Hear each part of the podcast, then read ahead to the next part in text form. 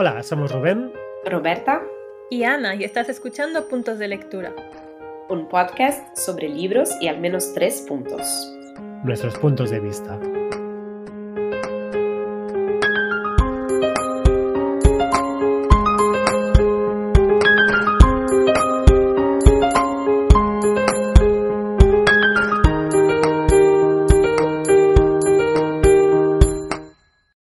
Hola chicos. Hola. Hola, ¿qué tal? Pues otro episodio más, ya estamos en el cuarto. ¿Cómo pasa la vida, eh? Delante de nuestros ojos. o delante de nuestro oído en este caso. Capítulo a capítulo. Eh, ¿Cómo va vuestra semana lectora? bueno, eh, yo quería pediros consejo porque Uh, eh, estoy en medio, no sé si la última vez que os hablé os conté que estaba leyendo varios libros a la vez. ¿No? no, no, Bueno. no me acuerdo. Pues estoy leyendo varios libros a la vez y eso, ¿sabes qué significa? Principalmente que no estás leyendo ninguno porque vas como cambiando de uno a otro. Entonces, eh, hago un resumen. Resulta que eh, yo tenía mucha ilusión por empezar el libro Yellow Face de Aref Kwan, que es la escritora que escribió Babel. Y, ¿cómo se llama la otra? La de... eh, Rubén, tú lo sabes. Poppy Wars. la- Sí, no- de Poppy Wars. Eh, y una escritora que está muy, muy en lo alto y me gustó mucho Babel, que salió relativamente hace poco y estaba muy, muy ilusionada por Yellowface. ¿Qué pasa? Que el libro me está gustando y está muy bien escrito. ¿Qué pasa? Que me da mucha rabia la protagonista y tengo que parar. Entonces, eh, Es algo muy de esta autora, ¿eh? que crea protagonistas a los que odia. Sí, entonces eh, incluso lo que estoy yendo más allá y es como que me odia a mí misma porque estoy empatizando con la protagonista a la que odio y es como, no sé si quiero que le vayan, o sea, me preocupa que le vayan las cosas mal, que como, va- pero deberían irle las cosas mal porque está haciendo cosas mal, ¿entiendes lo que quiero decir? Es como, me paro y digo, "Ay, no, estoy pasándolo mal porque mm, va a haber aquí un follón y ya tenés que vivirlo en primera persona, pero claro, eh, en realidad que a un malo le vayan las cosas mal debería gustarte como lector. Pregunto, no sé. Claro que es- sí, claro que sí. Es, es fantástica esa experiencia, Ana, me encanta. Quiero leer No sé. el libro solo para tener esa sensación, porque Pero al es eso, final entonces- eso, somos humanos y ya. A ver, Roberta, lo lees y dices, ¿cómo puede Ana representarse con este personaje? ya no le hablo nunca más. Pero Sí. cuéntanos, ¿por qué la odias tanto?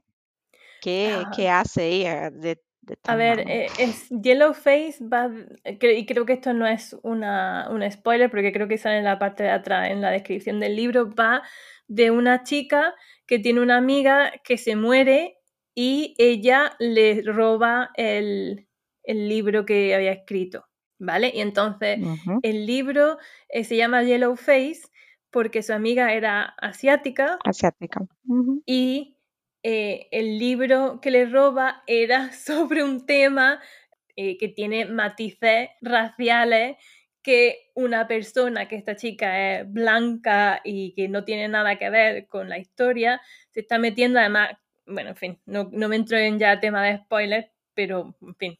Esa premisa, tú puedes imaginarte que tal como está presentado y que yo acabo de decir que, que las cosas le deberían ir mal, ¿no? Pues puede ser, os podéis imaginar por dónde puede ir el libro. Pero claro, yo me encuentro en el sentido de que, eh, digo, estoy, estoy queriendo que este se salga con la suya eh, y yo digo, no puede ser.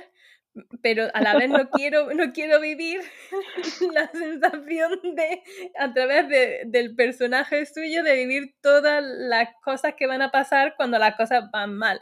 Entonces Leo, llega otro momento, parece, bueno, parece que ya hemos salido de... Llego a la parte donde otra vez se está liando y entonces como, ¡ay Dios santo! Entonces tengo que parar, ¿vale? Y Ana, entonces... cuántos dilemas morales. Es solo un libro al final de la, día, ¿sabes? Es solo un libro. Y, y, eh, eh, como, como cuando pensamos algo muy malo, y claro, hay una diferencia gigante entre pensar algo y hacer algo malo, ¿no? Entonces hay una diferencia enorme entre leer un libro y, bueno, eso, en que la protagonista tiene Sí, una sí, sí, flexibilidad pero- moral. Ya que te sientes identificada con el personaje. ¿Has, has, has pensado alguna vez en robar libros a tus amigas? ¿Es lo que quieres decir? No, y es que esa es la cuestión que no sé porque, o sea, entiendo que es la habilidad de la autora de ponerte a ti que tú empatices con la persona horrible que por eso hace que lo escribe en primera persona. Seguramente es, es, es, es lo que quiere la autora, provocar ese dilema en los lectores. Sí, pero es que claro, estoy ahí y es como, pero no puede ser, y entonces paro, ¿vale? Y entonces digo, bueno, pues me voy al otro libro. El otro libro que estoy leyendo en audiolibro también es La alegría de la huerta, que es eh, Hombres que, ama, que odian a las mujeres, que es de Laura Bates. Y eh, este entonces, libro te está generando también muchos este, este, claro, este, este tampoco es. Entonces, claro, también paro porque es que digo, vaya, esa.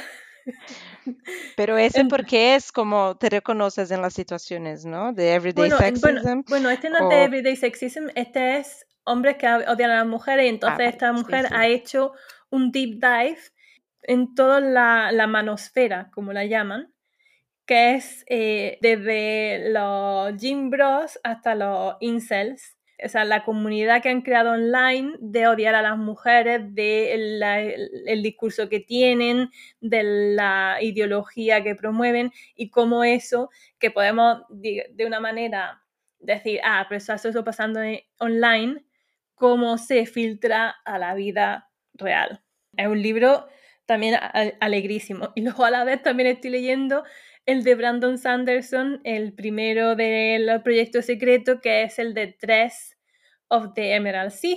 Y entonces como que mm, como no voy con ninguno, pues como que voy parándome. Y en realidad el de Tres of the Emerald Sea, pues no tengo nada en contra de ese libro. Está bien, a ver, no es una obra maestra, pero está bien. Parece como que solo lo leo por la noche. Porque claro, los otros dos durante la noche sería enfrentarme a unas noches todavía peores que las que estoy pasando. Y decir que a mí me, me gusta mucho leer libros en paralelo porque me da entonces más tiempo a saborear los libros. Que a veces un libro te gusta, te lo lees entero, lo disfrutas y dos semanas después es como, ¿este libro de qué iba? ¿Qué le pasa al personaje?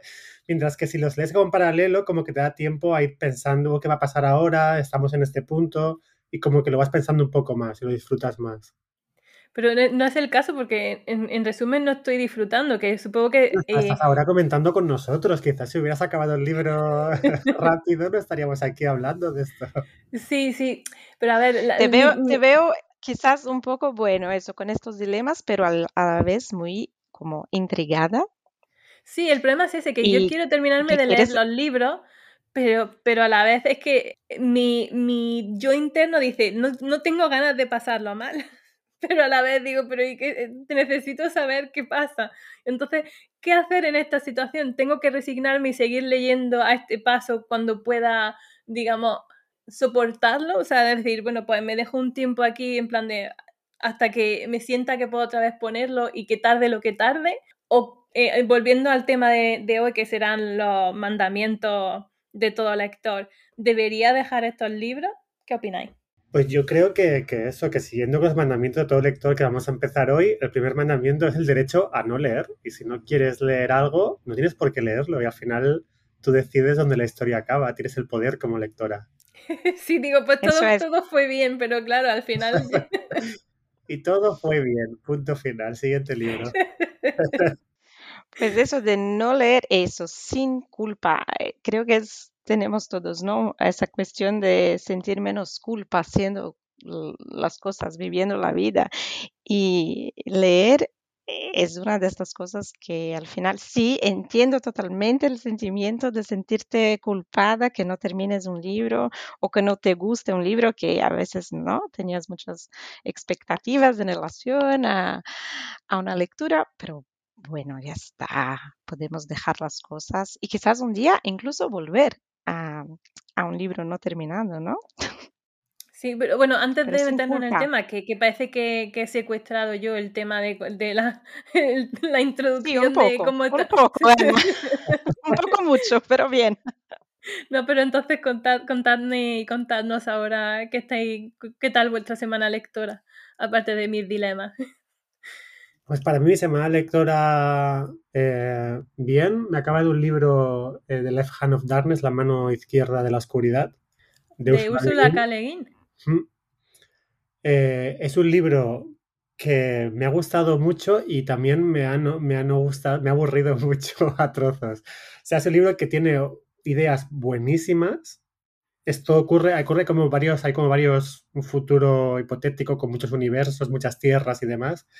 Eh, y, justo en este planeta hay una especie humana donde no existe el sexo o el género, excepto en el momento donde se van a reproducir, donde, hay unos cambios hormonales que, que hace que la persona pues, sea más masculina o femenina para el momento de tener sexo, pero durante el resto de las vidas no presentan ningún sexo. Entonces es- la sociedad cambia, cómo esto hace, cómo, cómo entendemos lo que es el sexo, lo que es el género, y es muy interesante.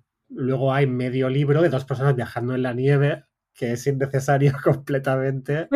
Digo, por favor, que acabe ya este viaje en la nieve porque eh, no quiero saber otra variedad de hielo más ya. A lo mejor esa parte que- era, era específicamente para los, los que viven en la nieve y que se reconozcan en... para ser inclusivos. O sea, es un libro que le da al final 5 estrellas de 5 en Goodreads, pero porque era un libro de 6 estrellas de 5 estrellas y con el hielo le he bajado a 5. Úrsula K. O sea, el, el, el otro que me leí que me gustó tanto, el de los, Los desposeídos. los desposeídos, creo que son libros que son difíciles de leer, pero creo que merecen mucho la pena. Te queda mucho pozo de sus libros. Exacto. O sea, yo creo que eso que el, el problema de, de Úrsula es que escribía en los años 60, donde la ciencia ficción todavía quizá estaba encontrando cómo estructurar un libro bien.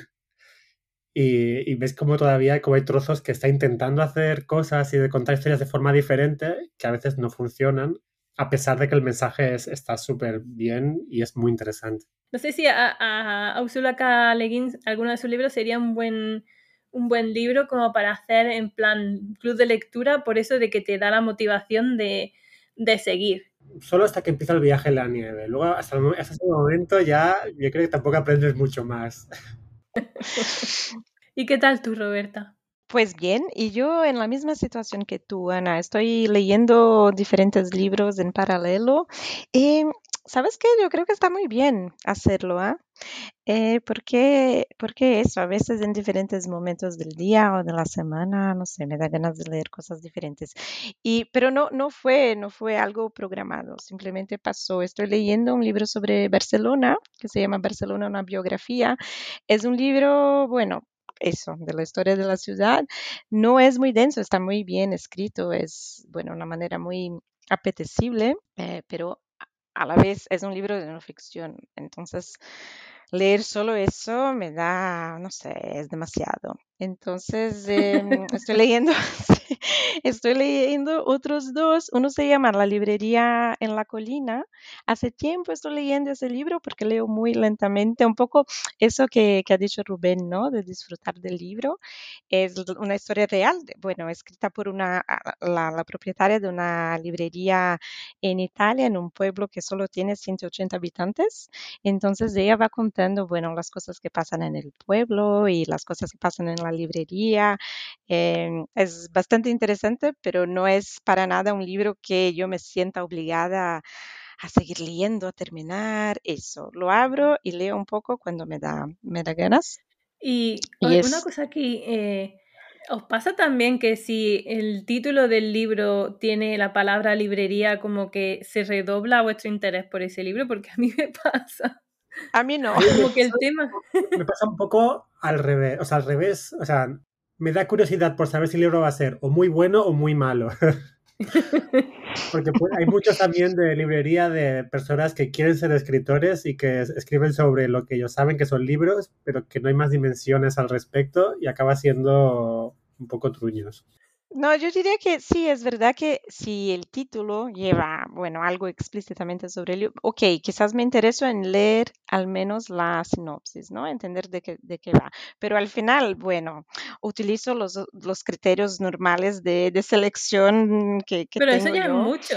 Yo creo que para, ella para también es filtrar también, porque como, como dice Rubén, que, creo que también hay bueno, como siempre, ¿no? Muchísimos libros que no valen la pena independientemente del tema. Eh, pero eso. Sí, pero, pero Eh, yo creo que el hecho de que hagan que, que lo coja y lo mires ya, ya está haciendo un extra, no sé qué, ¿no? O sea, que decirte, si el libro a lo mejor no tuviera la palabra libro, no fuera una librería, si, a, a mí eso ya me hace que, que me acerque a ese libro de otra manera, con otra disposición.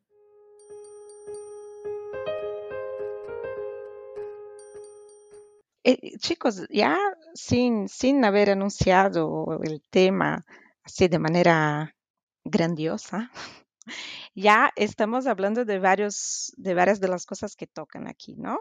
¿Alguien quiere leer ese, ese precioso listado de derechos del lector escritos por Daniel Penac, ¿no? Un autor, un autor francés, creo yo, de, de libros infanto-juveniles.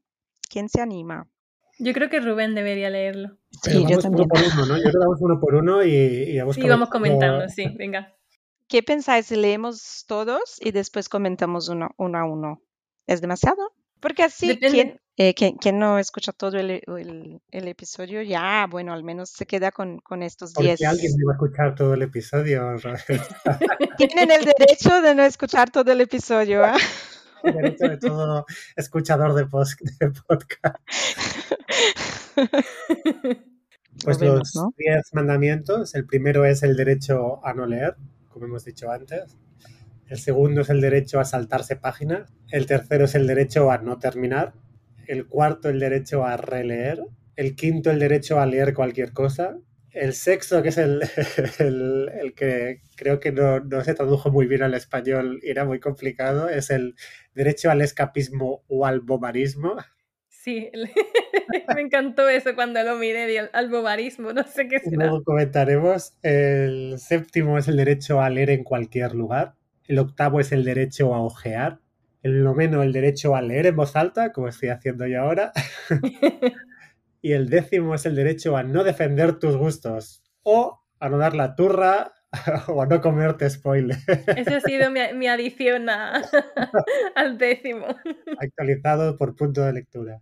Empezamos con el primero entonces, el derecho a no leer, que hemos comentado antes, ¿no? El derecho que puede ser a, parar de leer o a directamente eh, no leer, que no te apetece leer en algún momento de tu vida y no lees, como es como hemos comentado otras veces en los episodios. Sí, pero me parece interesante hacer el matiz ese de, de no leer no quiere decir no leer, o sea, no leer ese libro para nada, sino también el derecho a parar un tiempo y luego volver, ¿no? Que era también una cosa que decíamos y, y muy relevante para mí porque voy parando cada poco con el libro de Yellowface, que no puedo con mi vida. ¿Qué libro entonces habéis dejado de leer eh, en uno o en otro término? Es decir, ¿para siempre o solo temporalmente? Bueno, aquí es, es diferente, es el derecho a no terminar, que es el 3. El, el 1 yo creo que es más el derecho directamente a, a decir... eh, Cierto, cierto. Game of Thrones. No quiero leérmelo. Es, no estoy de acuerdo. Y otra cosa que me, me hizo pensar ese derecho es también cuando leemos un libro, bueno, está conectado quizás con, con el, el derecho de ojear, ¿no? Que a veces eh, eso queremos mirar solo las ilustraciones de un libro, las fotos, o como, no sé, coger eh, pequeños extractos, ¿no? Del libro. Y ya está, quedarnos con eso y no pasa nada, está bien. Eh, incluso me quedé pensando en estos, no sé si hay un, un- un término en español para los coffee table books, porque siempre tienen un montón de texto y siempre me quedo pensando, ¿quién lee estos textos de estos libros enormes y pobres autores que, que lo- los han escrito? Porque de verdad... no ¿Alguien si ha alguien comprobado lo- si no pone simplemente lorem ipsum? No, y ahora con ChatGPT, bueno, ya, ya imagino ahora ya que, que será todo escrito por, por esa herramienta. Pero también estará escrito quizá por becarios, ¿no? Que es el, el clásico en verano cuando lees el periódico y todas las noticias tienen una calidad dudosa y llenas de faltas de ortografía. Va a ser un poco parecido. Ay, pues no sé. Entonces, eh, el, el derecho a no leer también, eh, que yo lo he mezclado con el de no terminar, sería eh, que si no hay una temporada que no quieres leer, te puedes seguir considerando lector, ¿no? Y, y aún así, Y no pues sentirte culpable por ello, ¿no? Comentábamos Eso. antes, no tener la Eh. culpa O sea, esos mandamientos son de cómo no sentirte culpable por leer como te guste y te apetezca leer. Sí, me parece, me parece muy interesante. Sí, me parece muy interesante resaltar eso porque parecería que los mandamientos son en plan como, de, ¿sabes? Descriptivos de lo que debes hacer y más bien son descriptivos de los derechos que tienes. Eso, y de ser totalmente libre, ¿no? Para, para divertirte, ¿no? Con la lectura y, no, y nada más. Eh, eso me quedé pensando bastante en el primer, eh, eh, en relación al primero, también cómo cómo es la lectura para los niños, ¿no? Porque eso de disfrutar de las ilustraciones para los niños pequeños que no saben leer es, es la manera más, más divertida de, disfrutar de un libro, ¿no? Y está, está bien, no tienen que saber leer para entender el mensaje y a veces crear su propia interpretación o historia basada en, las imágenes, en, las ilustraciones.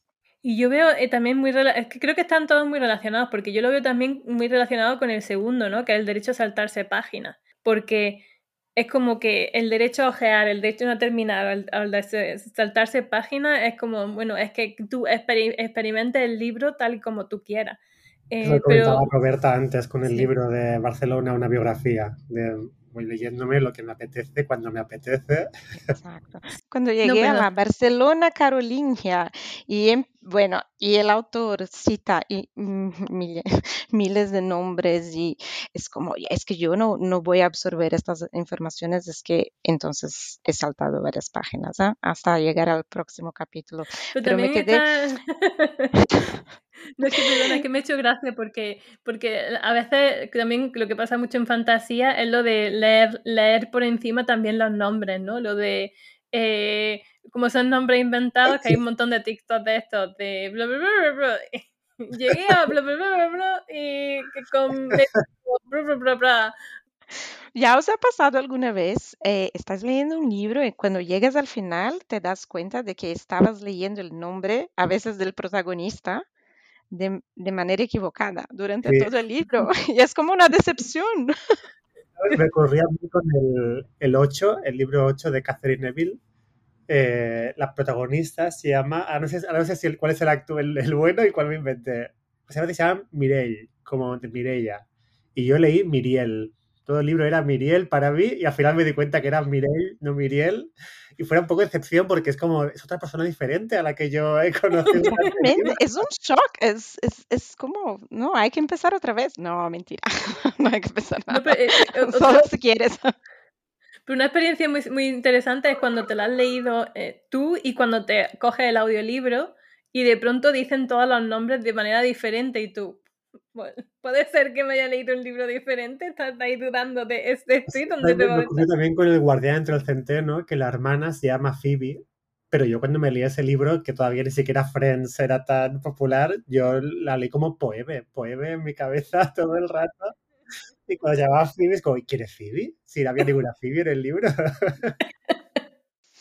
Pues esto es tu creatividad como lector. Pero Rubén, creo que nos, nos ha comentado que tú no saltas páginas, ¿es verdad? Yo no soy mucho de saltar páginas, pero también es quizá, depende del género que leas. Y en ficción es como que tienes que leértelo todo un poco, no te puedes saltar mucho, ¿no? Eh, bueno, yo, yo, yo postulo que hay, hay, alguna descripción, que hay, hay autores que, que, se les va la mano y yo postulo que es en ese, te puedes saltar descripción. páginas, sino es un poco más de leer entre líneas, ¿no? De a ver este párrafo de qué va. vale, sigo. me leo como 10 palabras del párrafo. Si me convence que si creo que va a ser interesante, me lo leo todo. Es que, es que hay autores que son muy de, de, descripciones y yo creo que también, igual que hay autores que son mucho de descripciones, hay lectores que son poco de descripciones y ya está, no pasa nada. Esto me parece que fue que Humberto Eco en El nombre de la rosa eh, el, principio del libro es horrible porque es descripción de arquitectura de la catedral, pero, pero dura, dura, dura. Y Humberto Eco dijo que lo hizo a propósito para que solamente la gente que es capaz de pasar esa parte del libro pueda disfrutar del resto. ¿Qué dice? Yo, a veces me, yo a veces me pregunto, un autor a veces escribiendo el libro debe pensar varias veces, a ah, eso aquí lo haré para... E, exactamente ver si los lectores lo, lo aguantan o un poco un sentimiento un poco masoquista, ¿no? De a ver, a ver si, si pueden de verdad atravesar estas páginas tan aburridas. sí. Qué maldad. Pues bien, entonces llegamos al derecho, ese mm, derecho gordo, a no terminar, a empezar y dejar. Hacer, hacer bueno contigo mismo, quererte y decir, tengo que hacer algo mejor con mi vida y acabar este libro. Hasta aquí. Yo tengo un ejemplo de, bueno, el libro Montaña Mágica, que es un clásico alemán, lo leí cuando estaba viviendo en Alemania porque quería, bueno, eso, leer un poco más de literatura alemana. Y creo que lo leí en portugués, sí, en portugués, y había, no sé, eran más de mil páginas, y lo dejé cuando faltaban 50 páginas. ¿En serio? Oh en serio, en serio, Yellow face.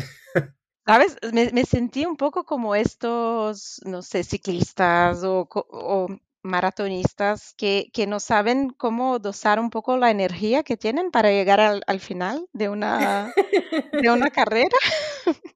y eso, faltando 50 páginas, me quedé sin aliento y ya. Y bueno, no sé, no sé cómo termina la historia. Quizás un día me lo voy a buscar en una biblioteca, sentarme ahí unas dos horas y terminarlo.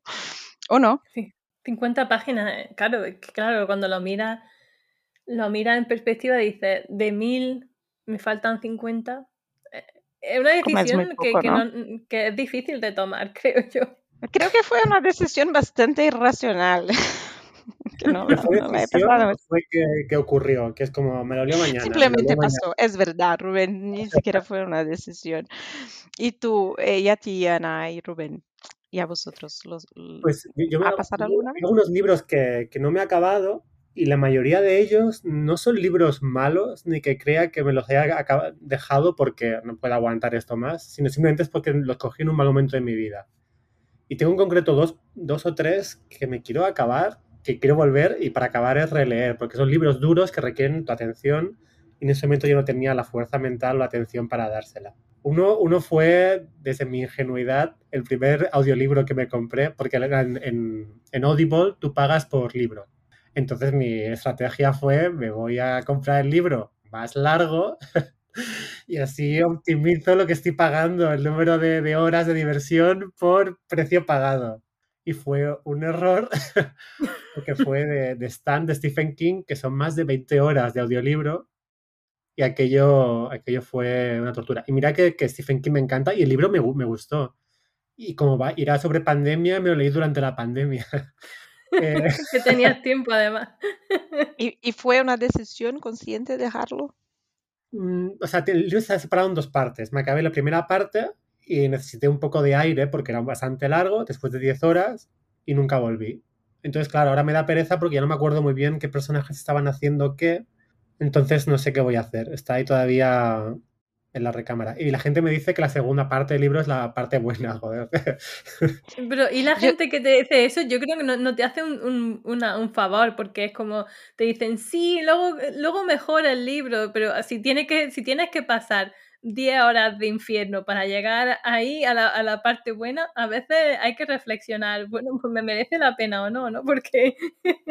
Eso es. Pero hay un aspecto muy Yo ya he dejado muchos, creo que ya, ya lo dije antes, eh, he dicho antes de, hay varios que, que dejé de leer, eh, a veces conscientemente, a veces no, pero lo malo de eso es que a veces el final del libro te marca de una manera importante, ¿no? Y, y es lo que llevas del libro. Y al no llegar al final y no, no tener esa sensación de conclusión, a veces eso ya no te acuerdas bien o, no tienes una referencia tan viva en el libro, porque, porque eso, porque no lo has, no has completado la experiencia. Pero, pero a veces pienso que, que no es tanto completar la experiencia, sino como que te engañan un poco. Porque si tú tienes un libro que está arrastrándote como, no, no tiene que ser el stand como ejemplo, pero di tú que te arrastra 19 horas, que lo sufre, que dice, realmente este libro no me está gustando. Y entonces en la última hora el autor hace algo, se saca de la manga, no sé qué, y, te flipa la cabeza. ¿Estás realmente teniendo una opinión objetiva del libro o te estás dejando llevar por esa última hora, porque claro, al final el camino tan, importa tanto como el final, ¿no? O sea, por mucho que, sí que tú puedas decir, vale, es que el final es la guinda dorada, pero claro, para que un libro te digas que es la, guinda dorada, el, camino ha tenido que ser también bueno, ¿no? O sea, pero pienso que mm. algunas veces como que te meten morralla ahí en medio y luego llega el final y hace, ah, tal, y como cuando lo termina dices, ah, pues el final está muy bien y, no hace la reflexión de decir, contra, todo lo que tenía antes en el libro también cuenta, Pero creo que puede pasar de todo, ¿no? Yo me acuerdo un libro que leí cuando era muy joven de José Saramago, creo que, que se lo comenté contigo, Ana, alguna vez. Se llama Memorial del Convento y es sobre la construcción del convento, creo que en Mafra, en Portugal. Eh, y es un libro difícil de leerlo y para mí fue difícil porque, bueno, está escrito de una manera muy especial, yo era muy joven, pero persistí y cuando llegué al final me enamoré del autor pero el proceso fue bastante aburrido y difícil, que de alguna manera era un paralelo a la construcción tan difícil de ese convento. Eh, eh, leer el libro era un poco participar de esa construcción tan cruel con la gente que, que, trabajó en esta construcción, tan, que ha tardado muchísimo, tan complicada. Y entonces cuando llegas al final, eh, de alguna manera entiendes ese proceso, ¿no? De, construir algo de alguna manera con el autor y llegas al final y es como, ufa, qué bonito. Eh, entonces, no sé, creo que puede pasar de todo. Por eso a veces hay que llegar al final para de verdad saber eh, cómo te marca un libro. También puede ocurrir lo contrario, que el libro sea buenísimo y luego al final es, es basura. De repente no sabía el autor cómo acabar el libro y se mueren todos. Siguiente libro. Era un sueño, ¿no? Como en la semana. Exacto. Ay. Entonces, el siguiente. A mí ese siguiente me encanta porque creo que, que, lo demostré la semana, bueno, en el episodio anterior, que a mí releer es una de las cosas que más me gusta. Cuando, sobre todo, eh, el mundo te supera, yo creo que eh, es de las mejores cosas que puedes hacer porque es como eso, volver a un sitio seguro, un sitio donde eh, todos los caminos ya los conoces y, y aún así yo creo que cada lectura te aporta algo nuevo. Exacto, el siguiente mandamiento es el derecho a releer y como dice Ana, releer no significa repetir, sino a veces es crear algo nuevo dentro de ti. ¿Y qué, qué libros habéis releído más veces? Uf. Yo no soy mucho de releer, pero, pero digo que un derecho de releer tiene que estar combinado con el derecho a saltarse páginas. claro, sí. Tú ya que sabes dónde va el libro, puedes ir específicamente a las partes que te gustan más, ¿no? Porque a veces es que incluso eh, tú necesitas recrear un sentimiento y entonces vas ahí y, lo lees ese capítulo, lo que sea, ese trocito y, te da la vida. También, también lo que me ocurre es cuando releo, no solamente me lleva a ese libro de nuevo, sino que me lleva a mi yo de cuando estaba leyendo ese libro por la primera vez. O sea, también es un viaje a mí mismo del pasado y también es súper interesante. Sí. ¿Hay algún libro que te gustaría leer, Rubén? Yo siempre acabo hablando de lo mismo, que es la, la heptalogía del ciclo de la puerta de la muerte, que me voy de vez en cuando, lo cojo de nuevo y me los vuelvo a leer, que son siete libros, pero me los leo súper bien. ¿Te lees los siete? Sí. Cuando empiezas vas de principio a final, pim pam. Y sí que es un poco lo que dice Roberta. Me saltará algún trozo que ya sé lo que pasa y que. Pero sí me los leo de principio a final. Qué guay. ¿Y siempre tienes la misma satisfacción al terminarlos?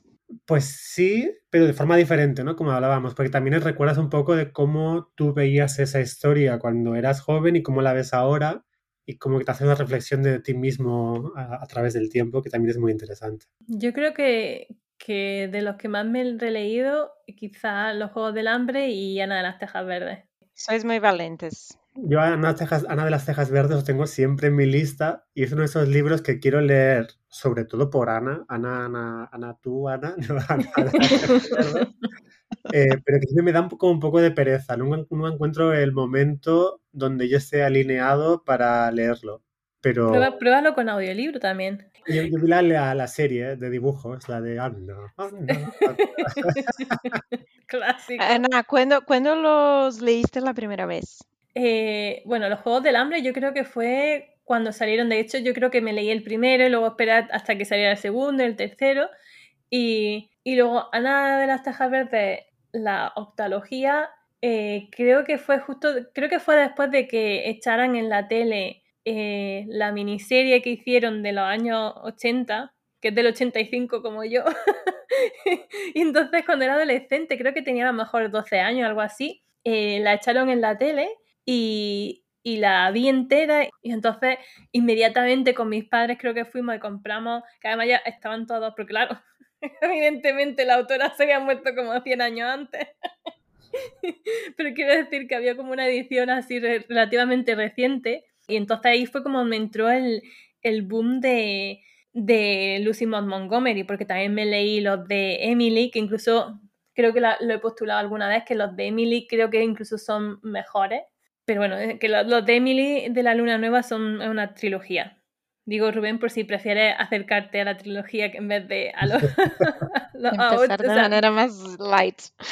No, pero interesante, ¿no? Porque eso creo nos lleva, perdona, voy a, voy a saltar un derecho para después volvermos. El derecho al escapismo o al bobarismo, como hemos dicho antes, ¿no? Porque eso, siempre pienso, las lecturas de infancia tienen una, una magia a veces, ¿no? Nos producen una, un encanto. Y yo creo que a veces pasamos la vida adulta intentando reencontrar ese encanto y, claro, y en muchos libros lo, sí los encontramos, pero es, es, como una eterna búsqueda, ¿no? Para un poco revivir estas, estas primeras experiencias de lectura que de verdad te permiten escapar y entrar en un mundo mágico, nuevo. Y, no sé, me, parece que, que, te pasa eso, ¿no? Con, con Ana de, las Tejas sí. Sí, sí, sí, no, y, y, la relectura en general, por eso me, me, me emociona mucho que lo, que lo comentes así, porque realmente o sea, es eso, justo.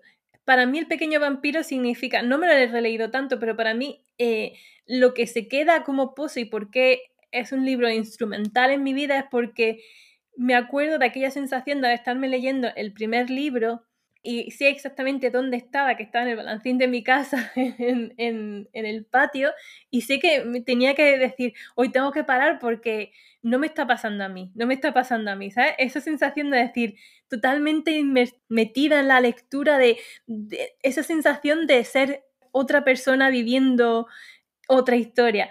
Entonces, esa exaltación, ese momento de escapismo, es lo que, lo que realmente en la lectura yo he intentado volver a conseguir con todos los libros. Es como, eh, eh, en, cierta manera, no, no sé si, si, eso es lo que pasa con la lectura, que intentamos volver a, conseguir, es como la droga, ¿no? Intentas conseguir el chute aquel primero que, te viste y cada vez como más difícil llegar a esa, a esa emoción. no cierra el podcast por promover. Los interesante, ¿no? Pensar en los ejemplos que, que elige nuestra Ana. Yo había pensado así, ah, el primer beso, la sensación, o el primer date. Pero dentro de, límites legales, el, en, en, BookTok sí que hay como un, un, trending topic de, de, vídeo que es la, los 10 libros que me gustaría releer por primera vez. Que es ser capaz de volver a releer por primera vez. Y como la gente tiene como sus listas que va comentando. O sea, que es, que es un, Qué buena idea. Ah, sí, que es un tema que, Buena idea. Muy interesante para más gente, solamente para drogadictos. Pero,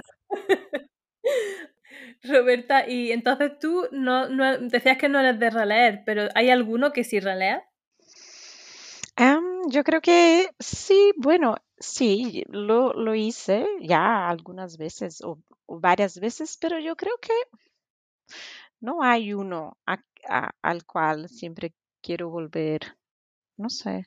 Yo creo que un poco eso de la sensación de la infancia tan mágica, eh, hay también un otro lado de eso, ¿no? Que es un poco una, una decepción, esa idea de que quizás, quizás nunca voy a tener exactamente la misma sensación leyendo ningún libro, incluso los, mis libros favoritos de infancia, porque ya los lee de otra manera, ¿no? O ya los lee con otro, con otro, eh, de, de un otro punto, punto de vista. Yo creo que hay algo así de bittersweet, ¿sabes? Al releer libros. Un poco. Ahora que eres madre, quizá también puedes releerlos por primera vez a través de los ojos de tu hijo también, ¿no? Que también es otra forma. Sí, Rubén, eh, y eso es algo que quiero, bueno, es todavía muy pequeño, pero creo que pronto ya, ya podremos tener estas experiencias y, y tengo muchas ganas de ver cómo él va, va a reaccionar. Hay, hay una cosa curiosa con los niños. En su librería tenemos bastantes libros y yo tengo mis favoritos, naturalmente. Y, y a veces él elige los que no me gustan. Y yo estoy, ay, no quiero leer ese libro que no me gusta nada. Pero a él sí. Entonces, bueno, es parte, es parte de la experiencia de leer con un niño. Entonces va- vamos a- atrás porque nos hemos saltado a uno que es el derecho a leer cualquier cosa. Y Yo creo, que, que va relacionado con lo que ha dicho Roberta. exacto, Por ejemplo, cualquier cosa, incluido en los libros que no te gustan de tu hijo. Exacto. Y, y- pero creo que, esa, que un momento cuando lo escribió este hombre se refería más al hecho de leer lo que a veces entendemos como lecturas de segunda categoría. Que hay libros que Sí. como no están suficientemente eh, calidad suficiente, es como que ya o no tienes que leerlos o tienes que avergonzarte por leerlos y disfrutarlos. Que en mi caso Sí. sería el Young Adult Fiction, la lectura de la, la ficción para joven adulto, que son libros súper fáciles de leer y que, que muchas veces son súper disfrutables, como los Juegos del Hambre que decía Ana hace un momento. Me, me- me cabrea un poco la, la- la categoría de Young Adult, porque es como un cajón desastre que meten cualquier cosa. O sea, no sé, es que eh, incluso el, al hacerlo Young Adult es como que, como que in- inmediatamente es como le están bajando el listón, ¿no? O sea, es que no, es que esto es para esta edad y ya está. Quizá infantiles tiene sentido porque son una manera de contar la historia diferente, pero ya a partir de, de una cierta edad, yo creo que ya los libros deberían clasificarse por eh, estilo de libro, es decir, pues si es ciencia ficción, si es fantasía, si es no ficción y lo que sea. Eh, Young Adult es porque la protagonista o el protagonista sea como adolescente, pero no olvidemos que el guardián entre centeno, el protagonista es adolescente, ¿no? No sé, hay, hay un montón de clásicos que, que se supone que sí que son literatura más allá, pero los protagonistas también son Young Adult. Y yo creo que, que sí que he leído sobre estos artículos y lo de Young Adult tiene un poco que ver también con quién es la, el tipo de persona que lo lee, que suelen ser chicas jóvenes. Entonces, claro, como es así, pues entonces ya es que lo que leen las niñas es que es un poco tonto. Y hay ahí un poco de desprecio en esa categoría y por eso no me gusta. Pues eso, que tenemos el derecho a que la, la Young Adult sea de categoría eh, prima, de, de primera Claro. categoría. Pero es que si lo pensamos, en la ciencia ficción durante mucho tiempo ha sido también otra categoría que se miraba desde el desprecio y, y tampoco tiene sentido porque al final pues, es que cada uno que lea lo que le dé la gana cuando le dé la gana. Hombre, ya. Hombre, ya. Ya, dicho. Y bueno, eso creo también está un poco conectado con el derecho número 7, que es el derecho a leer en cualquier lugar. Que leas lo que quieras, cuando quieras y donde quieras, ¿verdad? Entiendo que, que no, te, no te deberían negar la entrada en ningún sitio porque estás leyendo, pero. Yo, yo cuando, lo- cuando lo leí ese derecho, yo pensé, bueno, ah, si tienes un libro en, el, en tu despacho, ¿no? De trabajo y durante la jornada laboral estás ahí leyendo. Bueno, que sea un capítulo, unas páginas, que no, eso que decíamos el otro día, ¿no? En otro episodio, de la importancia de a veces encontrar pausas de lectura para poder leer más o leer cuanto, cuanto quieras. Y, y es importante que sea así, que puedas eh, eso, A menos que trabajes de encajarla. conductor de autobús, en, en cuyo caso, por favor, no En el semáforo, hombre. Yo diría que el único sitio que creo no está bien leer es, eso es una cosa de que, que se quedó conmigo desde niña, no leer en las comidas, en la mesa, en las comidas, que eso fue una cosa que mi madre nunca lo permitió y yo creo que está bien. Que las comidas sean para hablar con los otros o estar en silencio. ¿Sabes qué? Que yo justo estaba, cuando has dicho eso, se me ha ocurrido que otra, otro de eh, leer en cualquier lugar también podría interpretarse como, como leerlo para evitar interacción social, pero, pero justo has dicho, en la comida no hay que ser social. Digo, bueno, bueno, bueno, vale. Yo creo que además está, está escrito, el, los, el, decálogo este está escrito en el siglo pasado, me parece, ¿no? Era, era un poco del, me hace que es del 99. En, en... ¿Qué dice el siglo pasado, el 99? Y, me, y digo, ¿qué? Correcto. El, pero que donde leer en libro físico era la única forma de como de leer y de abstraerse. Que hoy en día todo el mundo tiene un móvil en la mano. Entonces, casi que tener un libro queda bien, incluso. Es como... Entonces, creo que, que, ya esto de leer en cualquier lugar eh, no, tiene, no tiene tanto, tanto estigma si es un libro físico, porque queda como que, que incluso es algo bueno para la sociedad eh, comparado a por ejemplo, mirar el móvil en cualquier lugar, ¿no? Sería el, el equivalente quizá al actual. Sí. sí, solo, solo para aclarar que yo quería decir, claro, si estás comiendo con otras personas, ¿no? Que no, mejor no sacar un libro ahí o el móvil. O el móvil, o el móvil. Pero exacto. si estás solo comiendo, es, es también, me parece un momento genial para leer. ¿Y si, y si estás comiendo con personas que no te gustan? Podéis callaros un poquito, por favor, que estoy en una parte interesante del libro.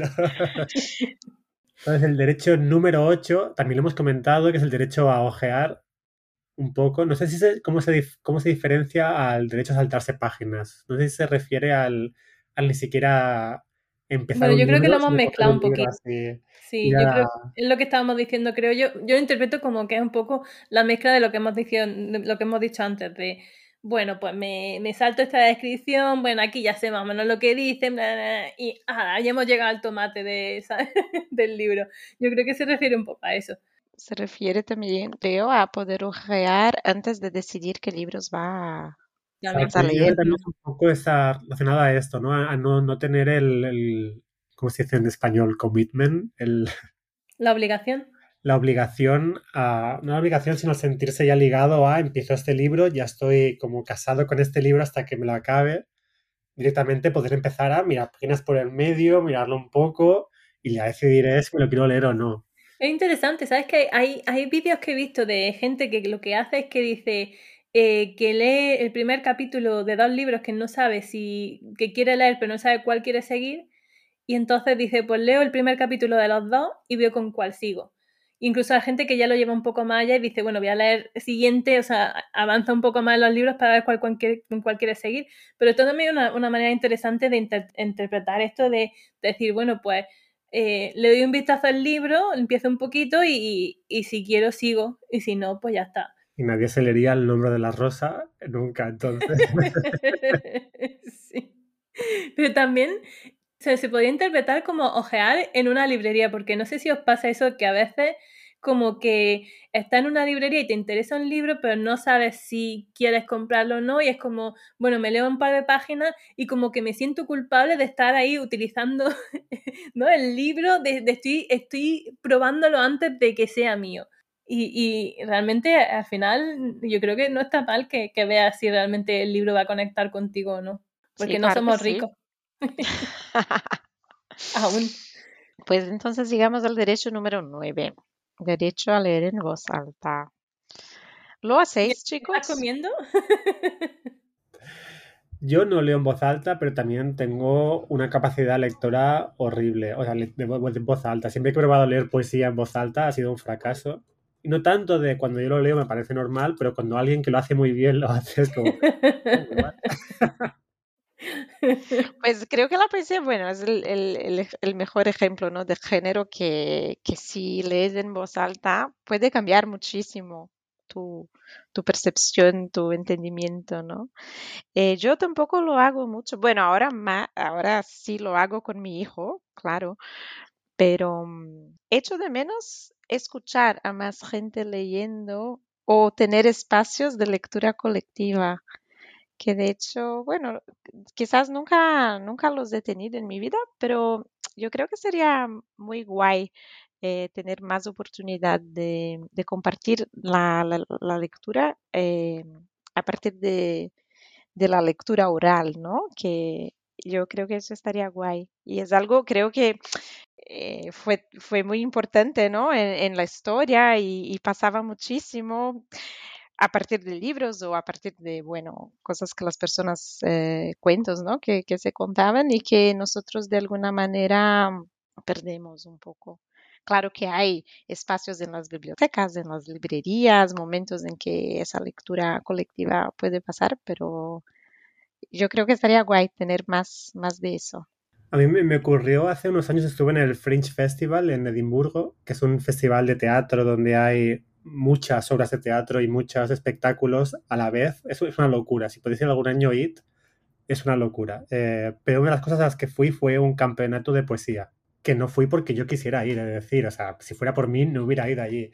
Pero una vez fui, fue impresionante, o sea, porque es cada, cada autor pues presenta una poesía que han preparado y es, va más allá del texto, va de cómo la interpretan, cómo le dan el ritmo y fue espectacular, a pesar de que te digo que yo nunca creí que me hubiera, me fuera a gustar eh, un campeonato de poesía. Aquí hacen, en Barcelona hacen el Poetry Slam de Barcelona, yo he ido un par de veces y está muy bien, o sea, es una manera diferente de, de vivir, en este caso, la poesía, pero yo creo que, que, se debería reclamar, como Roberta dice, para otro, otro tipo de textos también. Yo alguna vez me ha pasado que, que he leído en voz alta eh, no ficción, en plan ensayo, y creo que también es un género que se presta mucho a ello porque a veces leer las ideas en voz alta que estaba intentando conectar, como que las conectan mejor. Y tiene el doble beneficio que si te lo lees de noche en voz alta te ayuda también a, ti mismo a, dormirte, como igual que sí. igual que dormiría a un niño, también te puedes dormir a ti mismo. Me encanta, me encanta ese tip de Ana. Pues bien, llegamos entonces al último derecho de ese listado, el derecho a no defender tus gustos. O, como yo había añadido, a no dar la turra o a no comerte spoilers. pero, sí, o sea, hay, dos versiones ¿no? de esto. Una es el de, bueno, hay tres, el de no dar la turra, lo de no tener que decir todo el rato lo que te gusta, pero también el derecho a, a que si te gusta el Young Adult Fiction y te encuentras con una persona que lo va a criticar y demás, que no te apetezca defenderlo a mí me gusta, no te gusta, pues ya está. ni siquiera quiero discutir contigo de por qué me gusta. Si no te gusta, pues no te gusta, ya está. A mí me gusta, a ti no. Me voy a casa. Eso es. Eso es. Y para mí está conectado con otro derecho que es no tener una opinión muy así contundente sobre un libro. A veces decir solamente me ha gustado, no me ha gustado, está bien. A veces es difícil explicar por qué te gusta o no te gusta algo y ya está, no tienes que eh, justificarlo y encontrar argumentos o, bueno, cosas inteligentes que decir sobre un libro. Ya está, me gusta o no. Eh, es, es, que al final es eso, no es arte. Y el arte es interpretativo, ¿no? Entonces yo creo que, que parece también que es la manera de, de entender la lectura. Y que, que, como no somos críticos literarios, a pesar de que tengamos un podcast de, del libro, pues, pues si encontramos que el argumento es me gusta o no me gusta, pues me parece genial. Es separar el autor de la obra, pero también el lector del resto de lectores. Chicos, ¿añadiríais algún derecho que vosotros, eh, no sé, creáis que, que sea importante para vuestra lista personal? Yo creo que el, el derecho a, a leer hacia atrás. O sea, de, de, estar en un libro y decir, ostras, ¿esto, ¿por qué ocurre esto? Me, me, voy unas páginas para atrás, me vuelvo a leer un párrafo para atrás, vuelvo hacia adelante, vuelvo hacia atrás. Esto lo hago mucho. Y es lo que no me gusta tanto del audiolibro, que es más complicado ir a la parte donde se repite algo. Que bueno, cuando el libro normal es más fácil como ir adelante y atrás todo el rato. Y es algo que hago bastante cuando estoy leyendo. Eso es importante, Yo, creo que a veces sí. es, es fundamental, ¿no? Yo pierdo informaciones a menudo cuando estoy leyendo, especialmente si, si estoy leyendo por la noche. ya me quedo Pero es que Rubén, tú eres, tú eres un lector concienzudo, porque recuerdo que tú, eh, para leer la, el, el, tercer volumen de, ¿cómo era? La, la Tierra Fragmentada, te leíste los otros dos. Yo también soy kamikaze un poco, creo que como Roberta, en plan de, ah, bueno, ya, ya me irá recordando el libro, lo que ha pasado, no voy a releerme yo aquí dos libros ahora, que yo tengo que ir por el tercero y ya está. Claro, es lo que hablábamos antes, de que a veces te olvidas, un, me olvido un poco de que va el libro anterior y ya me da pereza leerme el siguiente. Con The Poppy Wars me leí el, me leí el segundo, quizá no me acabé el segundo. No me gustó tanto como el primero porque había mucha guerra todo el rato. La gente moría, la gente se mataba todo el rato. Eh, pero Hay que leer en un libro sobre una guerra, qué, locura me leería el tercero, sino porque tampoco me acuerdo mucho ahora mismo cómo acabó el segundo, ni quién estaba vivo, ni quién no, ni qué ocurrió, a pesar de que tengo buenas memorias de esos libros. O sea, realmente me crearon un imaginario dentro de mi cabeza diferente a otros libros. Pero ahora no me voy a leer el tercero por esto. Bueno, yo el, el que he apuntado, que al final eh, lo voy a reformular, es el derecho a leer en cualquier formato, que un poco también... Eh, eso de el juzgar o no juzgar, porque eh, lo que, a lo que iba es a los audiolibros. Porque hay mucha gente que ha creado una controversia en plan de si leer un audiolibro es leer o no es leer y no sé qué, no sé cuánto. Entonces, aparte de que es un poco eh, discriminatorio porque hay gente que no puede leer con su ojo, también, o sea, me parece que es lo que estábamos hablando de los géneros, ¿no? O sea, ¿por qué juzgar si lo que tú estás haciendo, hacer el gatekeeping de lo que tú estás haciendo en lectura de verdad o no en lectura de verdad, cuando la experiencia de cada uno, que sea la experiencia de cada uno, es que no tienes por qué meterte. Entonces yo reivindico también que puedas leer el formato que quieras. Es decir, puedes leer un audiolibro, un ebook, un fanzine, lo que sea. Que leerte incluso un artículo online también es leer y ya está. Y ya está. Eso es, de acuerdo. de acuerdo. y no compréis libros de más de 20 horas. Bueno, yo es que yo que creo que la fantasía en audiolibro es difícil, pero, pero yo, lo he dejado ya. Intento varias veces. El último que intenté fue del Priorato del Naranjo. Es imposible, porque además el, hay dos, dos, factores, ¿no? Uno es la cantidad de nombres y lugares inventados que tienes que seguir eh, en tu mente y otros que a veces a autores les da por poner acentos a las diferentes facciones. Y si ya me cuesta seguir los nombres y los lugares en un acento neutro, cuando ya empiezan a, a venirse arriba el lector, ya se acabó. Y ya me lo leeré en, físico porque me estaba gustando, pero me estaba perdiendo cosas y tenía que estar muy concentrado todo el rato y al final no lo estaba disfrutando tanto. Que, que sí es que los diferentes puntos de lectura otro, otro, otro, otra dificultad añadida. O sea, cuando son muchos personajes, es que yo me imagino que también leer Juego de Tronos en audiolibro debe ser eh, que se te va la cabeza, porque es muy, muy largo, muchas horas, muchos personajes, muchos sitios y eh, la dificultad de, no saber dónde, cómo va el mapa, porque sí que te lo añaden a veces, pero eh, está ahí en plan de... Iba a comentar lo mismo, el, mapa es súper importante. Conozco gente que no mira el mapa y es como, ¿cómo puedes leerte ese libro sin mirar el mapa? Es que es imposible. no sabes cómo de lejos están las ciudades, no sabes de cuánto tiempo se tarda en viajar de un sitio a otro. Yo siempre estoy con el mapa y de hecho los audiolibros muchas veces traen un PDF del mapa cuando te los lees pero a veces no y me da mucha rabia porque, porque me pierdo mucho del libro sin este mapa.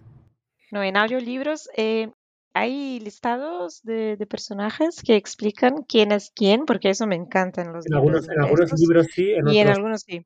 O sea, me estoy, me estoy leyendo que estoy esperando el tercero de nuevo otra trilogía. Debería no, no quiero nunca empezar trilogías no acabadas, pero nunca me hago caso a mí mismo. y me estoy leyendo de Dark Sun, el, el sol oscuro, el sol negro, no sé cómo se tradujo. Y, y tiene un PDF con lista de personajes, porque es un poco Juego de Tronos, y se lee bien audiolibro para ser, este, para ser eh, fantasía. Y si viene con un PDF con los personajes diciéndote quién es cada personaje, de qué facción es, de dónde viene, y, es indispensable, diría.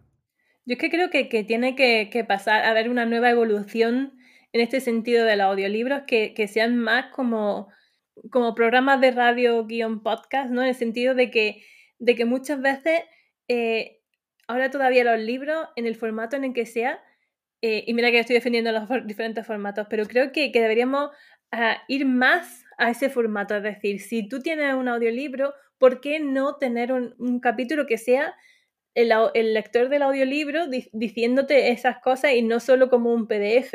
Utilizar el medio que tienes para en mejorar el audiolibro, no solo Mejorar dar... la eh, experiencia, claro. sí. Exacto, no tiene que ser solo la experiencia uno a uno como estaba en el otro formato, en el formato del otro, que es una cosa que yo trabajando en edición digital he, he- he insistido mucho y todavía nadie me hace caso de decir, es que en audiolibro tiene otra cosa que puede hacer, en un ebook tiene otra, otros recursos, ¿por qué no utilizarlo y mejorar la experiencia, no simplemente quedarte en...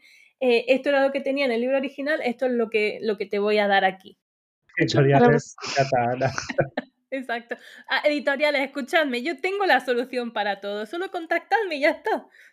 Eso, si quieres contratar a Ana, Ana, deja tu email.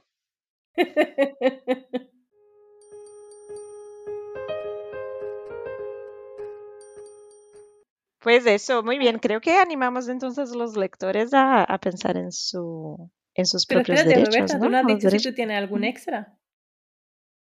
Eh, no, mi, mi extra es ese, de no, de no tener que, te- que, que- formar una opinión muy, muy contundente Ah, vale, vale, de un libro, ¿no? Ah, el otro que, que, que quizás diría es que, bueno, el derecho a no leer un libro que todo el mundo está leyendo, porque a veces, bueno, creo que hay una, un poco de presión, ¿no? De grupo, de, uy, todos están leyendo eso, un bestseller o no sé qué. Y eso, si no, si no tienes ganas en ese momento de, de enfrentarte con, con ese libro, ya está, O nunca. o nunca. Muy bien, pues ahora sí que dejamos a, a nuestros, eh, nuestros lectores, no nuestros oyentes, eh, los audio oyentes, que nos digan si ellos creen que hay otros mandamientos que deberían estar en la lista y que no están. O, que hay, o mandamientos que hay en la lista y que no deberían estar, que también pueden objetar. que, no sé, que nos, también nos digan cuando nos equivocamos, esto no tiene que ser así, debería ser al revés. Y para eso, si quieres saber más de puntos de lectura, síguenos en Instagram en arroba puntos de lectura o también puedes contactarnos en puntosdelecturapodcast.gmail.com. Pues os dejamos este episodio con una frase de Jorge Luis Borges. El verbo leer, como el verbo amar y el verbo soñar, no soporta el modo imperativo.